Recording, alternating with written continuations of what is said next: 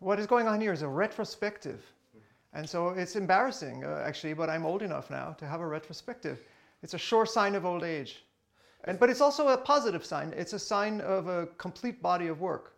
And I think this is the right way to view it. So the Church of Euthanasia is now a mature body of work, meaning it's really, um, it's no longer in its infancy. It's not even, you know, a, a young thing. It's, it's an adult. The Church of Euthanasia has now been in existence for 25 years. And so it's a, it's a good time to step back and assess and show the ground that we've covered. Because we've covered a lot of ground. We've done a lot. And we're not done. But it's changed, of course, over time. So this is more reflecting where we've been, but also a little bit reflecting where we're going to. And that's important. I think it's important to contrast the, uh, the old and the new Church of Euthanasia. So uh, I like to put it this way the Church of Euthanasia's original form was uh, very misanthropic. In other words, it, the, the key was anti humanism. I like to say that we put anti humanism on the map. In the 1990s, anti humanism was still very new. Um, very little had been written about it, it was a new word. Often people wouldn't understand it when you said it to them.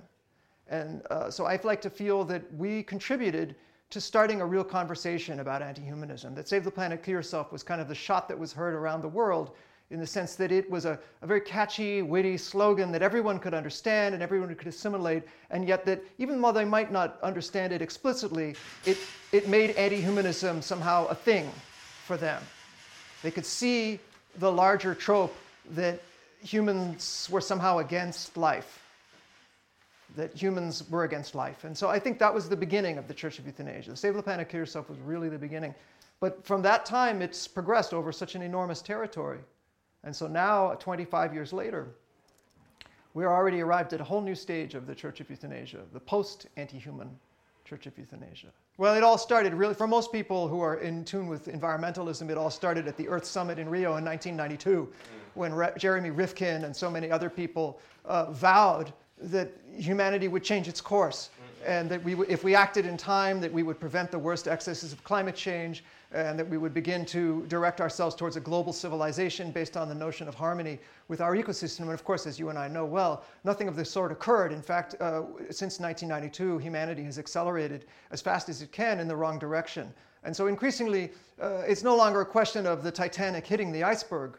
Rather we are hitting the iceberg uh, it's merely that there's such a delay from the ice. The ship is big, and the, uh, the upper class and the aristocracy and the intelligentsia are on the top decks, and so they're very far from the iceberg. And so, meanwhile, whole sections of the ship are already demolished, and people are falling into the water and screaming for lifeboats where there's none, while the ups, upstairs on the top deck, we're still sipping champagne and wondering uh, uh when, what, what, night, what club we should go to, and so on. And so, there's a delay factor. But in fact, we're now hitting the iceberg and have been for some time. And so increasingly, the question is not like, will we hit it? The question is, how much damage will there be? And will we slow down at all? Or will we continue to accelerate into the catastrophe? And so, of course, the Church of Euthanasia predicted 20 years ago that we would accelerate into the catastrophe. And I feel some vindication, uh, though it's not much comfort, but I feel correct in having predicted that. We are now accelerating into the catastrophe. And so increasingly, the post anti human church of euthanasia is less about blaming humans and more about actually expressing empathy for them and grasping that ultimately the worst pain and suffering will be inflicted upon us. We are into uh, positive feedbacks and irreversible things, melting the ice and so on, and it doesn't come back on any kind of time scale that's of interest to human beings. And so it, my point is that in the beginning of the Church of Euthanasia, it was ex- about expressing hatred for humans for their foolishness and for, and for the assault that they had unleashed on all other living things. But the, the thing that many people didn't get about the Church of Euthanasia is that Save the Planet Yourself is also Dadaism. It's, a, a, it's not a joke, but it's Dadaism, it's absurdism. And so the point is actually that the planet will be fine. It's not the planet that's in danger. If humans were to even set off all their weapons at once, still the planet would survive. Insects would survive. Bacteria would definitely survive. And so the point is that it's humans, and especially human civilization, that are endangered. The question is how do humans want to survive? Do we want to survive only biologically, like in the Neolithic, cowering in caves with nothing left of our civilization? Or do we want to survive with our civilization and our values intact, with all, this, all the wondrous things that we struggled for over centuries, millennia? We struggled to lift ourselves out of the muck and build something that has some, uh, some value, some long, long-term lasting value. And this is what is, is threatened now. The, the idea of neoliberalism can be reduced to two simple expressions. One is, they straight from out of Ayn Rand. One is that there's no such thing as the common good. And the other, of course, is selfishness as virtue, that selfishness is virtue. And with these two ideas, you have the entire edifice of neoliberalism. And so uh, essentially, neoliberalism is short termism, that each person should maximize their self interest in the short term.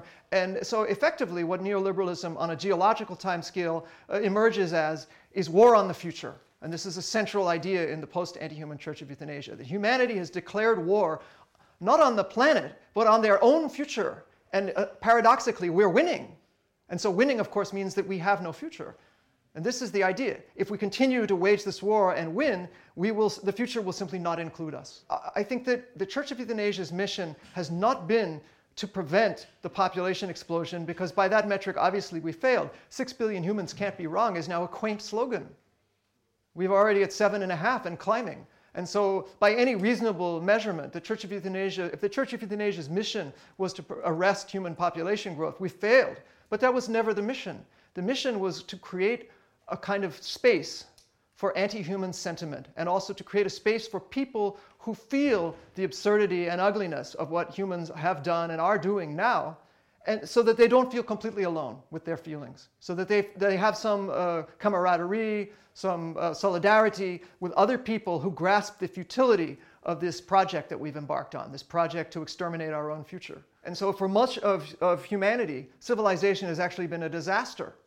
And uh, this is the real problem at hand is that it's not so much that we've already destroyed much of our ecosystem and that we're using one and a half planets in, the, in every year when we only actually have one, but the point is that we're borrowing from the future to pay for the present. And many people already now have nothing, they're starving, they have nothing to lose. And so we shouldn't be surprised that we see uh, neo fascism creeping up again. We shouldn't be surprised that uh, people are willing to fight in armies and carry guns because anytime people are hungry, in poor countries, always you will find people willing to carry a gun and fight against their own countrymen. We've seen it time and time again in civil wars throughout Central America, throughout Southeast Asia, throughout the whole world. People will, people will arm themselves against their own countrymen if they're hungry enough. For sure, it was in America and in Europe that most of the consuming is occurring. But even this is not the point. The real point is that it's in America and Europe that the worldview that is destroying our future emerged. In, the end, it won't be up to Ethiopia to decide whether we continue to go down the road of destroying our own future. It will be up to the deciders in the governments of the, of the allegedly civilized world. We are an anti humanist movement, but we are fundamentally committed to anti natalism. And so it's it, the reason we, we ask people to take a lifetime vow of non procreation is for its symbolic value, not because of its practical value. It's not that we hope to reverse the population growth trends. We've had no success at that. Quite the contrary. We ask people to take a non, a non uh, procreation vow because by doing so, they are essentially voting with the only thing that they really have any power over. Everything else you do will only affect your own consumption. So if you recycle your bottles, if you're a vegan, if you wear hemp clothing and you never t- take an airplane and so on, all of this only affects your consumption. And so it has linear effects directly proportional to the length of your life. But, by, but your, non, your procreation or uh, reproductive decisions are exponential because you don't know how many children your children will have. There's every reason to believe that the more you propagandize your children to have a small family, the more likely they'll turn out to be Catholics and have a big family. And so, in the end, you could be responsible for some in, branching tree of, th- of hundreds of thousands of people out into the future, which you have no control over. You don't control their consumption decisions. They could all go out and buy a Mercedes. How do you control it? You'll already be in your grave. And so, the point is that by asking people to not procreate, we're asking them to affect their, their reproductive future. Effectively, we're asking them to disavow their reproductive future and say, whatever happens in the future, however many people there will be, it wasn't because of me. I didn't contribute to it. And that, I think, has symbolic value. And that's why the Church of Euthanasia has been such an enduring presence, is because it's a really deep thing to ask of somebody. It's much, much more important than asking them to recycle their bottles or not use plastic and so on. It goes against the most fundamental animalistic drive. All human beings have a strong urge to procreate, and we're asking them to repudiate that. Course, as for its symbolic value.